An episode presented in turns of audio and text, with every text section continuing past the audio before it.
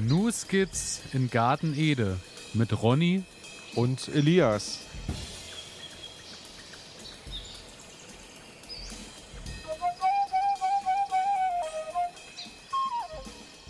Herzlich willkommen, meine Damen und Herren. Herzlich willkommen zu einer weiteren Folge Ihres Lieblingsgarten-Podcasts New Skits in Garten Ede.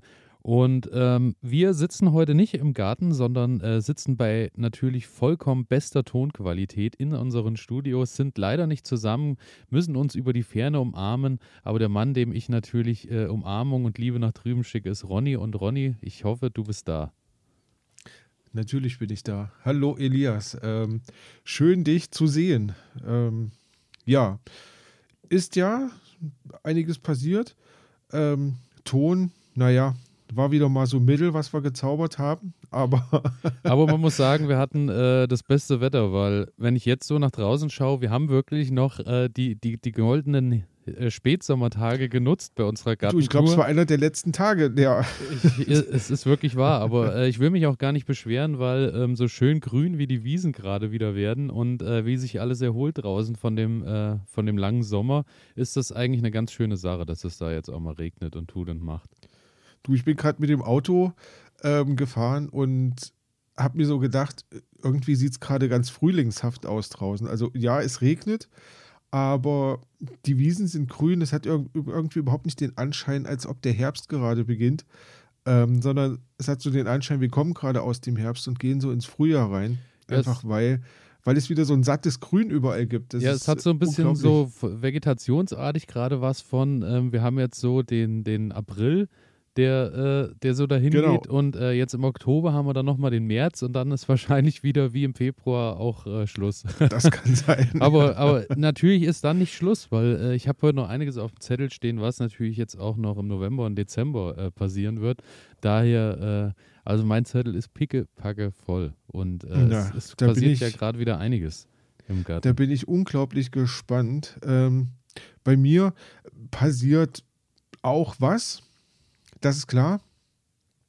Ähm, und was bei mir gerade passiert ist, ich treffe eigentlich langsam so die Vorkehrungen für den Winter. Ach, machst du schon wieder deine Winterschlafhöhle fertig? Garten. Ziehst dich ja, langsam was heißt, zurück?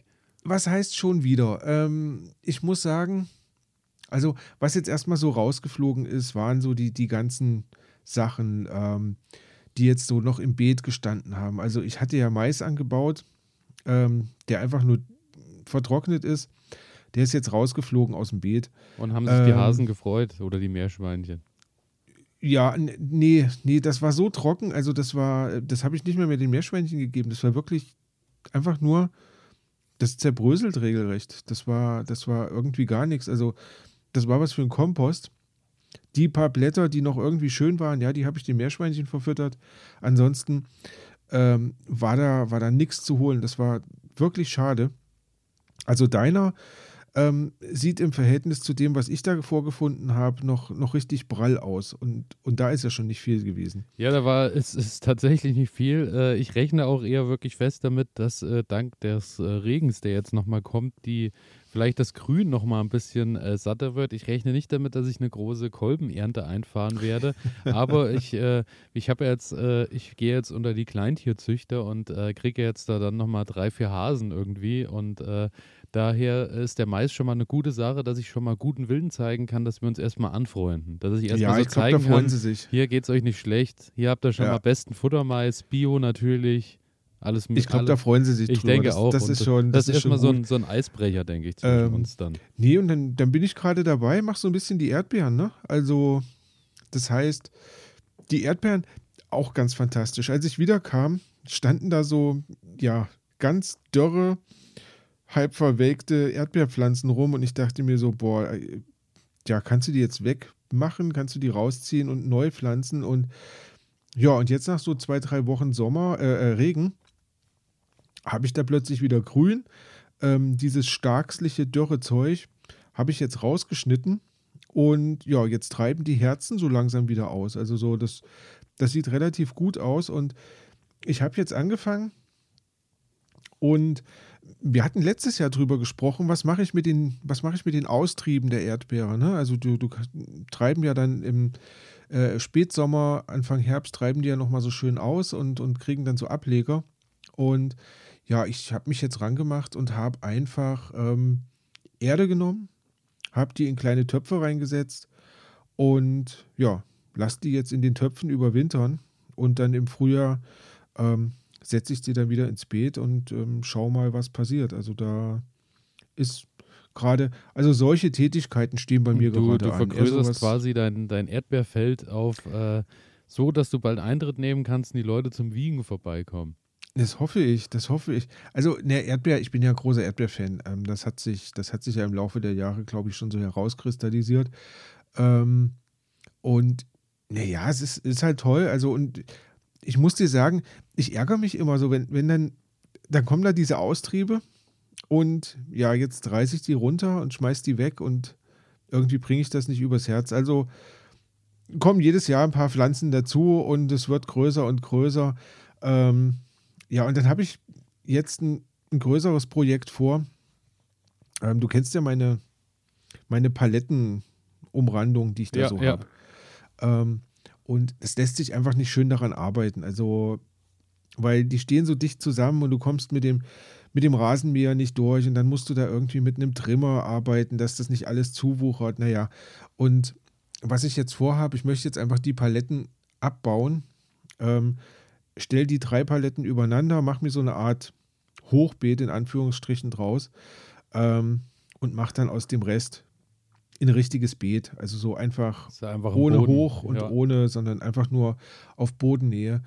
Ähm, weil, ja, ich, ich, ich glaube, das lässt sich leichter handeln, auch wenn das andere so schön ist und so abgegrenzt ist und irgendwie schön aussieht. Aber ich, ich finde es, es ist nicht so praktikabel, hat sich jedenfalls für mich gezeigt. Und ähm, da gehe ich lieber, ja, auf diese andere Variante ein. Das ist äh, eine äußerst interessante Sache, weil ich habe äh, tatsächlich gestern erst äh, mir ein äh, neues Gartenbuch zugelegt und da ging es genau darum, ähm, dass äh, die Dame, von der das Buch war, sich den Garten eingeteilt hat, nur mit diesem Palettenrahmen. Und hat quasi Okay. überall nur diese, diese einfachen Palettenrahmen genommen und hat jedes Beet damit eingefasst. Und zwar äh, hatte das den Hintergrund, die junge Dame hatte auch ganz große Probleme mit Wühlmäusen und hat dann Mhm. quasi in, jedes, in jeden Palettenrahmen unten ein Wühlmausgitter reingepackt. Und dadurch war das Problem behoben, weil die Wühlmäuse natürlich dann nicht mehr von unten dran kamen und konnten das Gemüse und die Mhm. Wurzeln fressen.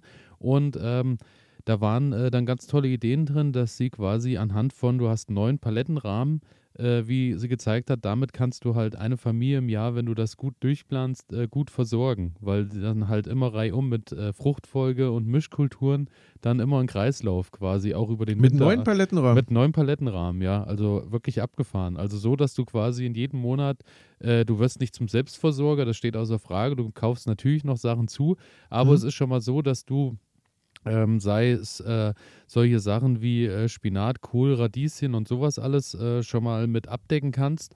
Und ähm, ich sag mal jetzt die größeren Geschichten wie Kürbis und sowas macht sie dann natürlich auch nochmal im Extrabeet, weil das rankt ja dann alles äh, in einer in ganz anderen Mhm, mhm. Dimension. Aber alles, was eben so auf kleineren Flächen äh, anbaubar ist, äh, ist da ganz schön beschrieben, so wie das funktioniert. Da werde ich mich auf jeden Fall noch mal eine Weile mit beschäftigen. Ist ja dann vielleicht Ja. auch mal ein Thema, wenn wir dann im Januar oder wann äh, wieder auf so die Planung vom Jahr zugehen, Hm. dass man sich da dann noch mal einen Kopf drüber macht. Aber das fand ich ganz schön. Ich muss ja auch sagen, aktuell, ich sehe ja auch jetzt so einen Garten mit dem mit der ganzen Herbstaussaat, dem Herbstgemüse. Wir äh, oder du hast es ja auch gesehen, ähm, äh, das äh, Hochbeet, was ich so, wo dann die Mischkultur drin ist von Kohl über Möhren über Salat Hm. und Co.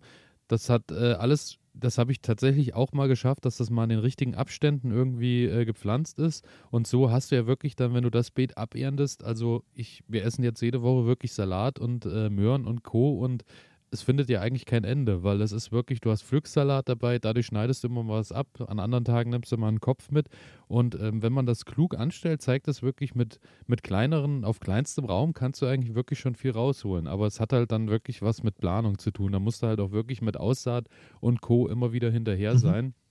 Daher, aber das ist dann ein Thema, äh, da beschäftige ich mich dann irgendwann im Januar nochmal intensiver mit, wenn dann so das Jahr vorgeplant wird. Weil aktuell Mhm. ist ja so, alles, was wir jetzt noch nicht ausgesät haben, ähm, oder vorgezogen haben, besser gesagt. Aussaat ist ja immer noch möglich, so Radieschen und so schnellere Kulturen, Spinat und sowas kann man natürlich immer noch aussehen. Aber alles, was jetzt so Kohl und größere Sachen ist, ähm, ist ja dann nichts mehr, was in diesem Jahr noch geerntet wird. Das meiste äh, kannst du jetzt ja vorziehen. Das ist ja dann so, dass es überwintert und dann im Frühjahr halt wieder rechtzeitig da ist. Aber ähm, ich sag mal, so im äh, im Großen und Ganzen ist es halt so, äh, wenn man gut plant, kommt man eigentlich übers Jahr wirklich äh, da schön rund. Also ich bin gespannt, da werde ich mich noch ein bisschen, weil die Planung ist ja nicht ganz so meins, das weißt du ja. Ich plane ja immer ganz viel und halte mich am Ende nicht dran. Ähm, und, äh, ja, ja, also das ist, ähm, mir, mir erscheinen neun Paletten äh, wirklich wenig, muss ich sagen. Also gerade wenn ich mir jetzt vorstelle, also bei mir ist jetzt eine Palette komplett weg für Erdbeeren. Ja. Na? Ähm, und diese Palette kann ich ja, kann ich ja nicht nutzen. Also es ist ja nicht so, dass die Erdbeeren dann irgendwann weg sind und dann packe ich da was Neues rein, sondern die sind halt immer da. Ähm, ja, ich denke, Erdbeeren ist zum Beispiel eine Kultur, die auch rausfällt, weil das ja eine mehrjährige Kultur ist. Mhm, also ich denke genau. mal, die musst du dann auch eher extra sehen. So. Ja. Also ich denke, äh, kann das schon, kann das schon ähm, nachempfinden, wenn du jetzt neun Paletten hast oder zehn, ist ja ganz egal. Ähm, und ich plane das und packe dann wirklich immer diese keine Ahnung, mal Radieschen, mal Möhren und so weiter und so fort da rein, dann kann ich mir schon vorstellen, dass du da relativ weit kommst mit. Das, das denke ich schon. Ähm, auch die Geschichte mit dem Gitter drin ähm, klingt für mich sehr plausibel, obwohl ich da sagen muss, in diesem Jahr kaum, also keine Probleme mit Wühlmäusen gehabt, die in den Beeten rumgewühlt haben. Und auch kein Maulwurf im Gewächshaus. Nein, also doch, ganz, ganz im Frühjahr, du kannst dich noch erinnern, ja, ja, als, ich, als es losging. Aber danach, ähm, die Tomaten stehen bis zum heutigen Tag noch in voller Pracht da. Die blühen noch, die, ähm, also wenn ich sie blühen lasse, blühen sie noch. Ähm, die haben noch grüne Früchte dran und also da, da ist wirklich kein Problem. Aber was ich sagen muss, mein Garten, ähm, das sieht aus wie ein Acker, das ist unglaublich. Du läufst darüber und dann gibt es solche Stellen, wo du wirklich einfach in den Boden einsinkst und zwar wirklich 10 cm tief ähm, sinkst du in den Boden rein. Das heißt, da drückt sich die komplette Grasnarbe so ja. nach unten, ja. weil der ganze Garten irgendwie gefühlt von Wühlmäusen durch buddelt ist. Also das ist. Das hört sich bald an, als äh, hast du bald äh, Sumpfgebiet und musst eher über Blaubeer, Heidelbeer und Co. Ja, äh, ja, ja, wahrscheinlich. Also vielleicht kein Sumpfgebiet, aber, aber wirklich so ein Acker, weil ähm, es macht auch mittlerweile keinen Spaß mehr, da durchzulaufen, weil du, du, das ist wirklich mittlerweile so ein, ja, so hügelig, dass du da auch gerne mal umknicken kannst oder da, sowas. Also da hilft da also nur eins, äh, versiegeln, Boden dicht machen Beton. Ja, ich habe auch schon drüber nachgedacht, ähm, so eine, so eine Fuhre einfach so, so, so Asphalt oder irgend sowas, weißt du, dass man da mal drüber und dann ist das, und dann ist, ist das auch, gut. Ja, muss man auch nicht mehr so viel mähen. Ja, ja, also da arbeite ich dran. Bin ich noch am überlegen, wie ja, ich das bitte, dann mit meinen Hochbeeten bitte. Äh, zusammenkriege. Du solltest dir auf jeden Fall vorher überlegen, wo du sie hinstellst. Ja. ähm, dazu aber gleich eine Frage, Elias. Ähm, ja. Tomaten sind gerade angesprochen worden. Ähm, ja, ich habe noch einen Haufen Tomaten hängen. Ja. Sie sind grün und ich behaupte einfach, die werden nicht mehr rot in diesem Leben. Das kommt ganz drauf an, wenn sich äh, tatsächlich der sogenannte Altweibersommer nochmal zeigt, mhm. äh, Anfang Oktober, ist äh, da noch gut was möglich. Allerdings mhm. ähm, ist natürlich jetzt die Frage im Freiland, ähm, würde ich jetzt schon eher dazu übergehen, die Spitzen dann abzukappen von den Pflanzen, dass die eben nicht mehr in die Blüte gehen, sondern ja, neue Früchte, äh, also keine neuen Früchte mehr bilden, sondern eher das ausreifen lassen, was sie da haben und ähm, im Folientunnel muss ich ja sagen, dass ich nach wie vor wuchern. Aber ich, ich, hab, ich bin eigentlich noch guter Dinge, wenn es eine gut geeignete Sorte ist, eine Freilandtomatensorte, ähm, mhm. dass die auch draußen noch reifen. Weil wir haben ja dann doch tagsüber auch in der Regel so 15, 16 Grad noch. Also da geht schon noch was. Das Einzige, was halt ja gefährlich werden könnte, ist, dass irgendwann wirklich der Nachtfrost dann schon mal zuschlägt. Ja. Aber an sich, äh, denke ich, hängen lassen, auf jeden Fall. Und äh, okay. das, was nicht, das, was nicht rot wird am Ende bis Mitte Oktober oder wann, äh, wird dann drinnen wieder eingelagert und wird mhm. nachreifen mhm. gelassen. Also das ja. ist ja dann auch noch die Option. Aber aktuell würde ich sagen, Spitzenkappen und ein bisschen Grün wegnehmen und reifen lassen. Ja, also ich habe jetzt schon, ich habe jetzt schon richtig ausgedünnt und da ist, ist nicht mehr viel übrig, außer die Früchte und ein paar Blätter. Ähm, das ist schon gut. Bin jetzt halt gespannt, ob da noch was kommt, weil ich sag mal, da sind schon noch mal, naja, ein, zwei Kilo, die da hängen. Und ähm, es wäre natürlich schade, wenn, wenn die jetzt äh, irgendwie vergammeln. Auf der anderen Seite habe ich natürlich Bock, auch so langsam noch ein bisschen was Neues ins, ähm, ins Gewächshaus reinzubringen. Einfach weil, ja, ist ja da, soll noch ein bisschen was machen. Ähm, mein Kohl, du kannst dich erinnern, ich habe ja nochmal Kohlsorten angebaut, also ja, so Kohlrüben ja. und, und ähm, ob das was wird, du hattest ja schon so ein bisschen den, den Gedanken, naja, könnte ein bisschen spät sein. Hm. Ich glaube, es ist ein bisschen spät. Es ist ein bisschen spät, entwickelt sich nicht ja. mehr so. Ja, also ich habe sogar das Gefühl, einige, einige äh, fangen an und spargeln da so vor sich hin ja, und ja. Licht werden hoch. Fehlt und, doch und, das Licht schon dann langsam. Richtig, richtig. Also ja, da bin ich, da bin ich gespannt, ob da noch irgendetwas ähm, Vernünftiges bei rauskommt. Ja, ansonsten gibt es halt erstmal wieder Radieschen im Gewächshaus und ähm, vielleicht ein bisschen Spinat und Rucola. Sowas in der Art. Das klingt doch wunderbar. Bei mir äh, ist es da tatsächlich ähnlich. Äh, Tomaten äh, ist, also ich habe diese Woche wieder irgendwie gefühlt ein, eine Kiste Tomaten irgendwie geerntet. Also da geht nach wie vor die Post ab. Du hast ja gesehen im Folientunnel die Pflanzen, ja, die waren ja noch äh, irgendwie in, in vollem Zustand, in voller Pracht da. Und äh, ja, da muss ich jetzt halt ab und an mich wirklich dran halten, dass ich da ernte, dass wieder das nächste Stück nach, äh, nachreift, weil ich auch festgestellt habe, wenn ich da nicht regelmäßig abernte, ähm, kommen die dann so ein bisschen in Stillstand, habe ich so das Gefühl, weil äh, man mhm. muss immer mal den Reiz geben, dass er auch mal wieder was machen muss. Und ja, äh, die ja. San Marzano-Tomate habe ich jetzt tatsächlich dann äh, auch komplett rausgeschmissen weil äh, die San Marzano lag ja dann schon nur noch so auf dem Boden, ist so vor sich hin vegetiert. Und als ja. ich die, äh, wir haben drüber gesprochen äh, letzte Woche, es waren ja, du hast ja gesehen, da lagen ja noch doch einiges an Früchten rum und wir haben ja, ja auch drüber gesprochen. Hast du, hast dass, du mal äh, gewogen auch, zum Spaß? Äh, nee, gewogen habe ich nicht, aber äh, als ich die Pflanzen nach oben geholt habe äh, und dann, also das, was am Boden lag, konnte ich dann noch nicht mehr ernten, weil das meiste war halt schon so leicht äh, matschig und siffig dann. Ja, aber ja. ich würde jetzt mal schätzen, als ich die, ich glaube, es waren ja noch so sechs, sieben Pflanzen, die noch da waren, als ich die hochgehoben habe und habe die rausgebracht, habe ich bestimmt noch mal 60, 70 äh, Tomaten vom Boden auflesen können. Wow. Ja, also die war wirklich, da muss ich mich nächstes Jahr unbedingt dran halten, dass ich die äh, regelmäßig ein bisschen, wenigstens ein Stück ausgeiz oder zumindest irgendwie hochbind, weil äh, da ist schon einiges auf dem Boden rumgekullert. Einfach nur, ja. weil ich die habe so auf dem Boden Die hast du nicht gesehen. Lassen. Ja, also das ist schon, da muss ich, da muss ich mich dann nächstes Jahr ein bisschen belehren und ein bisschen selber äh, dran halten.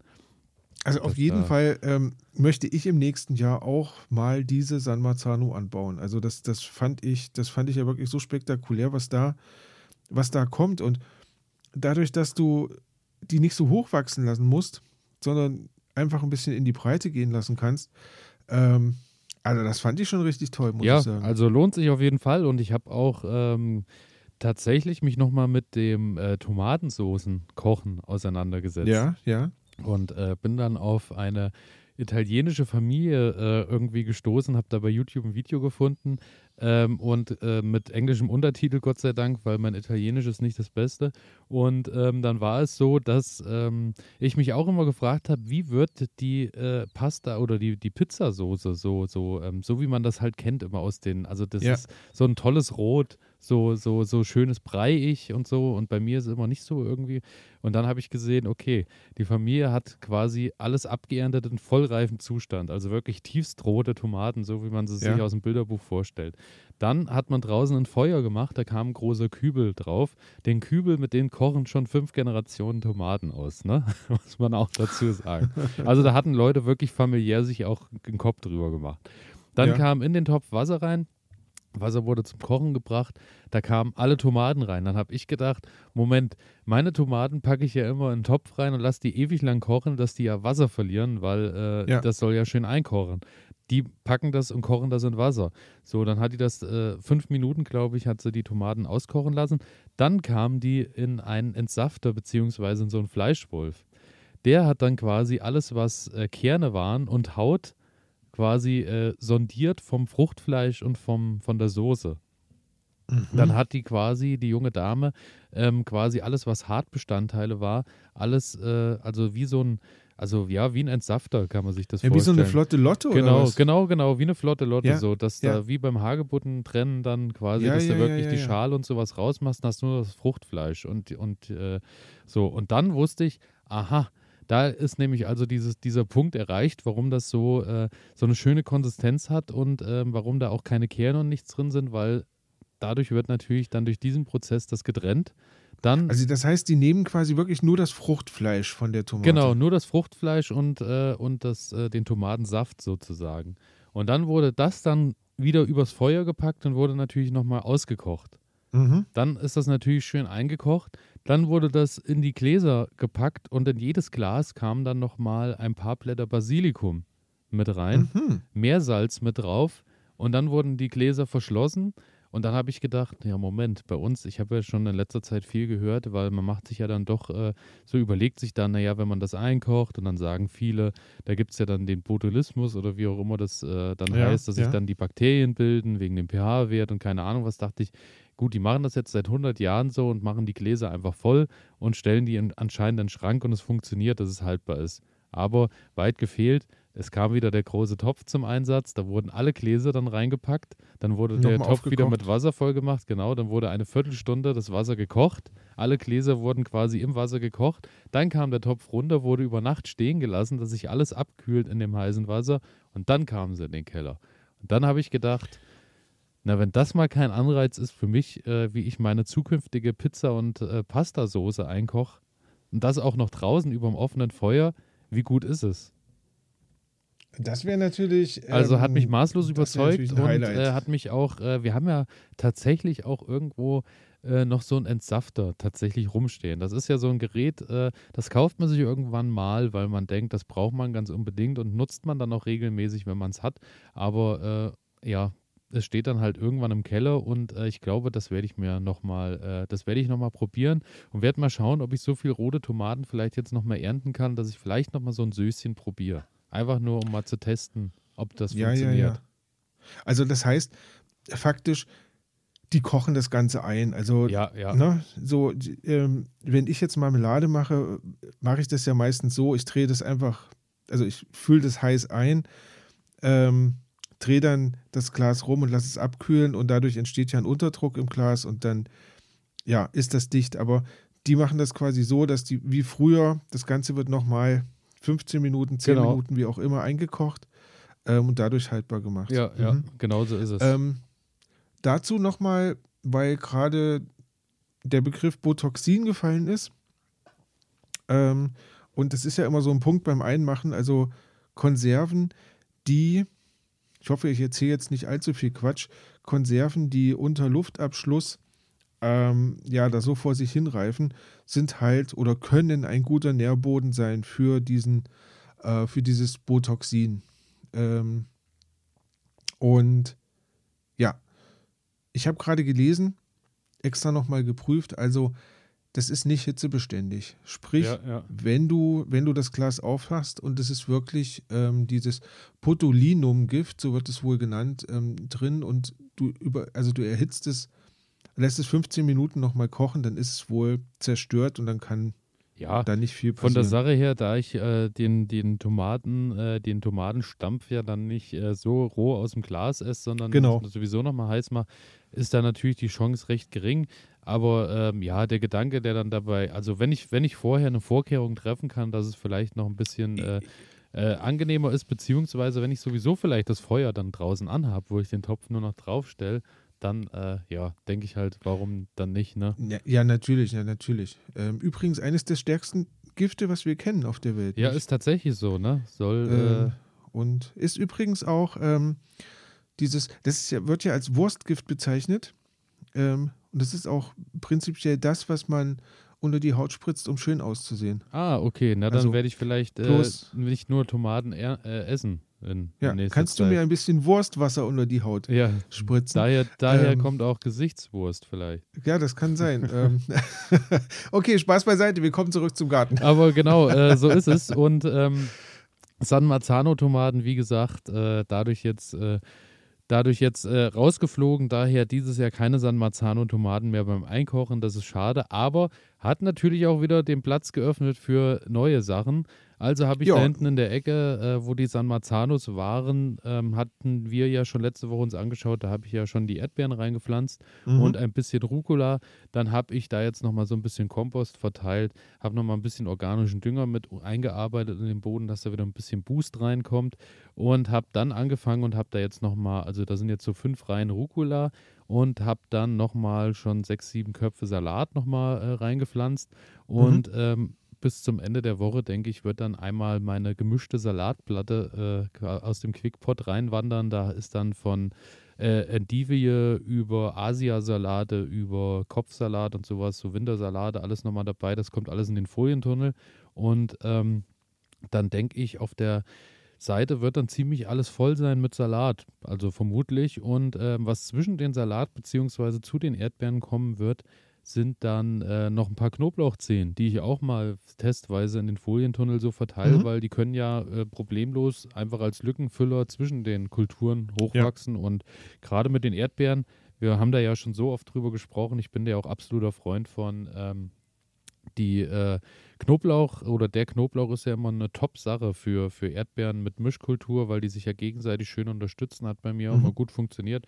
Daher kommen, kommt da dann Knoblauch noch dazu und dann äh, denke ich, bin ich gespannt, was der Folientunnel dann so über Oktober, November macht, weil ich verspreche mir schon, dass ich dadurch wirklich so bis in den Dezember rein Salat ernten kann im Folientunnel. Also ja, das, das ist so meine Hoffnung. Denke ich schon, ja. Also da bin ich wirklich gespannt. Und da ist dann auch das nächste auf der rechten Seite, du erinnerst dich wahrscheinlich, stehen ja auch noch die Chili-Sorten. Mhm. Und äh, ich habe ja tatsächlich Chili im Übermaß. Also es ist ja wirklich. Ähm, ja es ist, äh, ich, also das reift jetzt langsam auch immer noch alles nach. Ich fange jetzt schon an und äh, verschenke großzügig und tue und mach, weil es sind Unmengen. Es sind Unmengen Chili, die gerade heranreifen. Und ähm, ja, ich werde jetzt nochmal so eine schöne Chili-Pasta und sowas alles kochen, aber ähm, ich denke, auch da werde ich mir jetzt langsam sagen, die Chili-Pflanzen werden jetzt wahrscheinlich dann auch Ende oder Anfang Oktober dann auch rausfliegen aus dem Folientunnel, weil ich habe dann genug geerntet und äh, brauche die dann auch nicht mehr stehen lassen. Die sollen lieber zumal, Platz machen für neue Kulturen. So. Zumal ähm, bei der Chili, über die wir da sprechen, also wenn, wenn wir das jetzt hören, dann ähm, von der Chili-Paste brauchst du ja wirklich nur homöopathische Mengen. Also ähm, wenn ich mir vorstelle, du machst dann eine Paste aus dieser ähm, Scorpion Reaper, das ist ja, das ist ja. Ähm, Der Spaß auf jeder Party, vor allem dann abends, wenn sich gerne überschätzt wird. Dafür ist, richtig, ist die Scorpion Reaper dann. Aber ähm, da, da, da, hast du ja Jahre was von. Auf jeden da, Fall. Ähm, unglaublich. Also ich kann da nur sagen, äh, meine Pflanzen habe ich jetzt mehr oder weniger so abgeerntet. Das waren drei von diesen sibirischen Paprika. Dieses Jahr nicht, nicht unglaublich groß geworden. Mhm. Aber im getrockneten Zustand habe ich jetzt, ja, ich weiß nicht, also so ein, so ein Töpfchen voll. Ähm, und wenn ich da jetzt eine, also wenn ich das jetzt nehme und werfe das dann ähm, in den Grinder rein und, und pulverisiere das, ich denke, da kriege ich, da kriege ich eine schöne große, so eine Gewürzdose voll. Ähm, also auch so, dass du übers Jahr kommst. Da komme ich gut über den Winter mit, auf jeden Fall. Also da, sollte nichts passieren. Von daher, und was ich mache, ähm, heute wandert auf jeden Fall eine Chili mit zu mir nach Hause in die Wohnung, denn einmal möchte ich das ausprobieren. das überwintern. Ähm, da sind ja, wir ja, ja, schon immer spitze drin, das muss man einfach richtig, sagen. Richtig, richtig. Und dadurch, dass ich sie dieses Jahr ja nicht im Boden hatte, sondern dadurch, dass ich sie dieses Jahr komplett nur in Töpfen sitzen hatte, ist es diesmal auch nicht so schwierig oder nicht so, nicht so problematisch. Also das heißt, ich muss die nicht rausreißen und muss die nochmal irgendwie umtopfen, ähm, sondern ich nehme jetzt einfach den Topf mit. Ich hoffe nur, ähm, du kennst das Problem, wenn so Erde die ganze Zeit draußen steht, dann verziehen sich natürlich auch gerne irgendwann Insekten in die Erde rein, weil es einfach kuschelig ist. Und ich hoffe, ich hole mir jetzt nicht irgendwelche ähm, komischen Fliegen nach Hause. Ähm, Habe ich alles schon mal erlebt. Also da bin ich, bin ich, ich, drauf gespannt. Ich bin auf jeden Fall gespannt, was du berichten wirst, weil äh, es hört ja. sich so an, als äh, so wie wir das die letzten Jahre betreiben, als kommt äh, irgendwas ganz Neues, mit dem wir noch gar nicht gerechnet haben. Ja, deswegen, also Ähm, ja, bleibt einfach dran in der nächsten Sendung. Werde ich wahrscheinlich darüber berichten können. Ich bin wirklich gespannt. Ähm, worauf ich auch gespannt war bei mir äh, im Garten, war die Kartoffelernte. Mhm. Oh ja, erzähl. Hast Ich du, habe- ist jetzt alles raus? Äh, alles noch nicht. Ich habe ja das Glück gehabt, dass ich noch jede Menge Kartoffeln quasi selbst äh, ausgesät gesteckt habe. Mhm. Und äh, die stehen auch in feinstem Grün da und dank Regen auch besser denn je, weil die natürlich auch erst im Ende Mai, Anfang Juni dann hochgekommen sind, weil äh, Mhm. das waren ja Kartoffeln, die aus dem letzten Jahr im Boden waren und sich wahrscheinlich etwas länger den Weg nach oben gesucht haben. Und die stehen so gut da, dass ich sage, die lasse ich auch noch stehen. Aber ich hatte ja die vier Reihen, die ich im April quasi gesteckt habe, geplant. Äh, die waren jetzt alle abgedörrt und äh, da war kein Grün mehr zu sehen. Daher habe ich die rausgeholt und habe die äh, geerntet und muss sagen, ja, wer hätte es gedacht, äh, es sind Gott sei Dank mal große Knollen. Wir sprechen in diesem Jahr von großen Knollen, wenn wir sagen, da sind Knollen dabei, die sind faustgroß, so, das erfreut mich schon ja, sehr. das ist doch schon. Ähm, aber große Knollen, aber es ist ansonsten, es sind sehr wenige Knollen. Also es ist, es ist Schade. überschaubar. Ich habe äh, nochmal in meinem Archiv so ein bisschen durchgestöbert und habe gesehen, ich habe jetzt mit den vier Reihen ähm, das geerntet, was ich vor zwei Jahren, war das ja, glaube ich, als ich diese Riesenkartoffelernte hatte, als Mhm. ich die sechs Mhm. Sorten hatte, wo wir, also da haben wir ja noch hier äh, getestet und so. Ja, Und ja. da hatte ich äh, mit zwei Reihen, Linzer Delikatesse hieß die Kartoffelsorte, das, was ich jetzt mit vier Reihen äh, quasi Wahnsinn. geschafft habe. Also wir Wahnsinn. sprechen von der halben Menge. Also Aber da sieht man, sieht man wirklich, wie abhängig man ähm, von der Natur ist. Ne? Das, das wird einem ja sonst gar nicht mehr so bewusst. Also man geht halt in den Supermarkt und kauft sich seine 10 Kilo, 5 Kilo, 2,5 Kilo Netze Kartoffeln. so Ähm, ist es.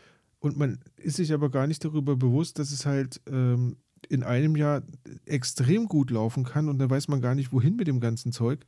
Und im nächsten Jahr baut man mehr an und man hat bedeutend weniger, als man im Vorjahr hatte. Und das, das ist schon, Ja. ähm, ja, kriegt man, kriegt man nochmal einen ganz anderen Respekt, ist äh, auf jeden Fall ist so und äh, die Kartoffeln aus eigenem Anbau äh, werde ich natürlich mit Bedacht essen und äh, freue mich natürlich auf die äh, paar faustgroßen Kartoffeln, die man dann vielleicht auch mal so ein bisschen mal als, als Backkartoffel nehmen kann, ein bisschen Mhm. füllen mit äh, diversen Sachen und überbacken kann und so. Da freue ich mich schon drauf und werde da natürlich andächtig sein beim Essen. Und ähm, bin natürlich dann froh über den Winter. Wir werden nicht verhungern müssen, weil der Nudelbaum ist gut gewachsen. Also wir haben viel Spirelli und Spaghetti-Nudeln geerntet. Daher Das werden wichtig, wir die Nudeln uns wichtig, wahrscheinlich ja. retten über den Winter. und äh, das Schöne ist jetzt, wo die Kartoffeln raus sind, ähm, habe ich natürlich wieder Platz. Und ähm, mein Pflanzgut kommt Reihe nach an und äh, es ist Knoblauchsteckzeit, mein Guter. Es Ja, ist sehr soweit. gut. Du hast es schon angekündigt, ja. Es ist soweit. Ich stecke wie jedes Jahr im Herbst, Anfang Oktober ist immer eine hervorragende Zeit, stecke ich den Knoblauch fürs kommende Jahr, weil äh, es natürlich ganz einfach so ist, dass wenn ihr den im Herbst steckt, ihr natürlich deutlich größere Ernteergebnisse einfahrt, als wenn ihr den erst im Frühjahr reinsteckt.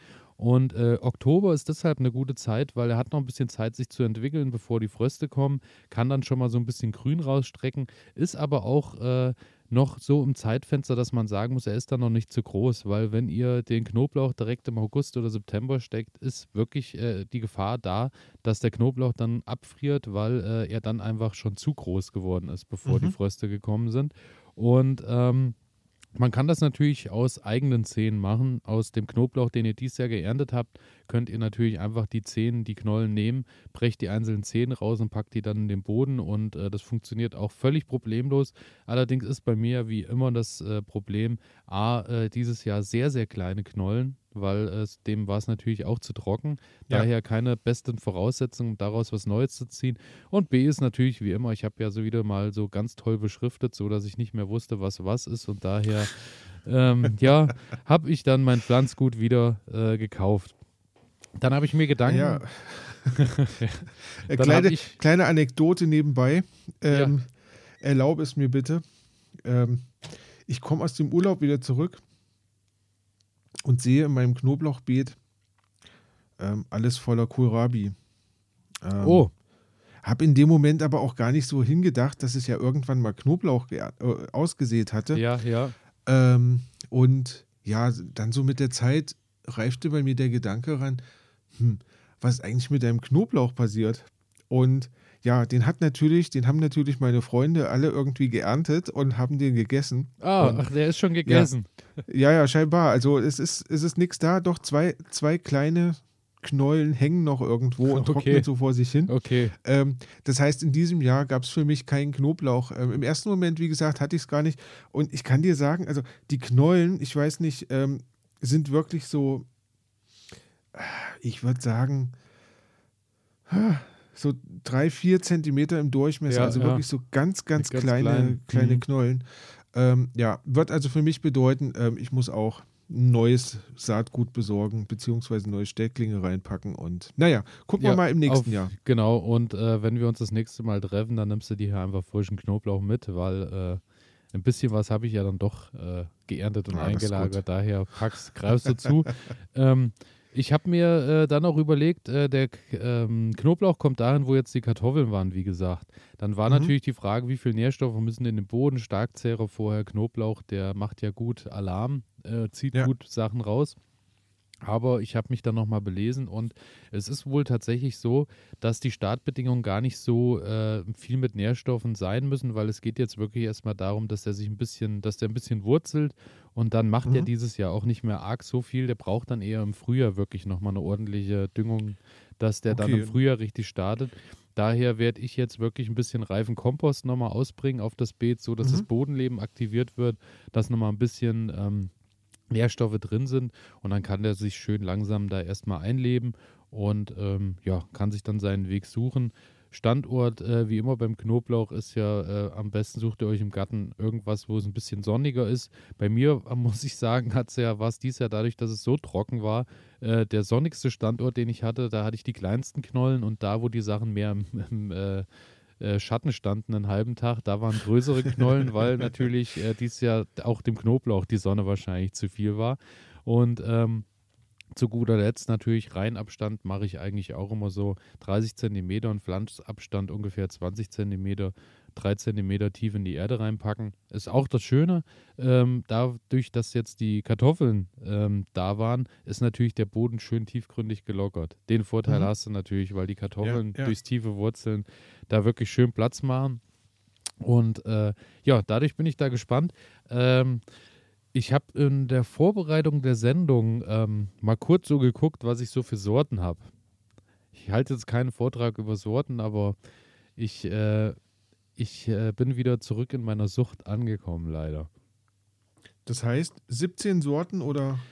Ähm, ich habe 1, 2, 3, 4, 5, 6, 7, 8, 9, 10, 11, 12, 13, 14, 15, 16. 16 verschiedene Sorten. Ja, da war ich jetzt gar nicht schlecht. Ähm, ja. Und ich, ich habe mir gedacht, komm, du sagst jetzt irgendeine sinnlose Zahl, die maßlos übertrieben ist, aber nein, ähm, du schaffst es, du schaffst es das zu toppen. Ähm, Respekt ja, dafür. Also, ähm, ja, ich war auch etwas überrascht, als ich das gesehen habe. Und äh, ja. ja. ich bin gespannt, was am Ende dabei 17 rauskommt. 17 Sorten Knoblauch, äh, 16, 16 Sorten Knoblauch. Sorten, ja, ja. Das muss man sich erstmal ähm, im wahrsten Sinne des Wortes auf der Zunge zergehen lassen. Ähm, ist es schon mal eine Ansage? Ja, ich habe ich, dieses Jahr auch wirklich Sachen dabei, wo ich sehr gespannt drauf bin, äh, weil zum Beispiel ähm, es ist Elefantenknoblauch dabei mit äh, mhm. der Riesenknollen macht. Also der wirklich dann so aus vier Zehen oder sowas besteht, die Knolle, weil es halt einfach äh, exorbitant Riesenknoblauch ist. Okay. Dann Und der vertreibt dann quasi auch Elefanten aus deinem Garten wahrscheinlich. Ja, lockt sie vielleicht auch an. Ich weiß es nicht. Traben, ja. ähm, und dann habe ich Liu Baja, ist auch äh, besonders großer Knoblauch, der auch äh, intensivst äh, vom Aroma sein soll. Also mhm. das sind so, so Perlen dabei, ähm, wo ich wirklich gespannt bin. Auch Knoblauch Sprint, der, äh, der wie der Name schon sagt, wahrscheinlich ein bisschen schneller dann äh, reift mhm. und so. Mhm. Ich bin wirklich gespannt, aber äh, ja, ich werde dann nochmal berichten, wenn ich hier alles vor Ort habe und mir schon mal so ein bisschen die, die Knollen angucke, die ich dann pflanze ähm, wie die ganze Sache aussieht und wie ich das dann in die Erde gebracht habe. Wie gesagt, ich denke, in zwei Wochen kann ich dir und euch dann natürlich da schon wieder mehr berichten. Also ja. da wird es interessant.